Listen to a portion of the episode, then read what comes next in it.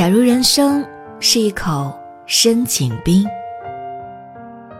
这篇文章依然和《奇葩说》有关。《奇葩说》最后一道辩题：变成自己讨厌的人是一件好事还是坏事？这一期我也就看了四遍。对我个人而言，我已经变成了自己讨厌的人。我认为这并不是一件好事，但也没有觉得有多坏。正如黄志忠所说，人是很善于将其无能改变的处境合理化的动物。比如，我们把无力改变的事说成顺其自然，把抓不住的事物说成有舍才有得，把糟糕的境遇说成柳暗花明又一村。既然早已给自己洗了脑，也就不存在是坏事了。凡事都有两面性，没有绝对的好坏之分。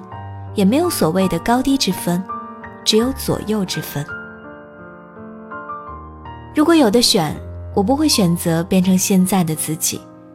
我的确更喜欢以前的自己，没创业之前的自己，那个有点叛逆的自己，任性自我的自己，还很幼稚的自己，还保持一颗赤子之心，要与世界和环境对抗到底的自己。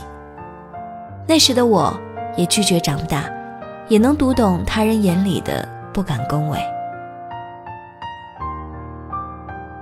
时过境迁，如今的我非常不同意马薇薇说的“成长都是坏事”。对啊，的确，如果没有外界环境逼着你成长，谁愿意成长？可成长也并非都是坏事，成长有好也有坏，在该成长的时候，我们应该成长。在不得不成长的时候，我们也不要逃避和拒绝成长，因为拒绝长大需要资本，任性自我需要资本。倘若你没有资本，那拒绝长大会让你付出惨痛的代价。最终的你，还是会在付出惨痛代价之后，发现自己被成长了。蔡康永说：“青春的真谛在于无知。”你不知道自己拥有的是多么美好的时光，于是你不在乎，你挥霍它。所谓无知者无畏。罗振宇说，成长的本质是变得复杂，是你的主观世界遇到客观世界的那条沟，掉进去了叫挫折，爬出来了叫成长。万事皆有裂缝，那又怎样？那是光照进来的地方。可假如人生是一口深井冰呢？也得在光照进来的时候努力爬出来呀。爬出来，温柔的把碎了一地的自己捡起来重新拼装。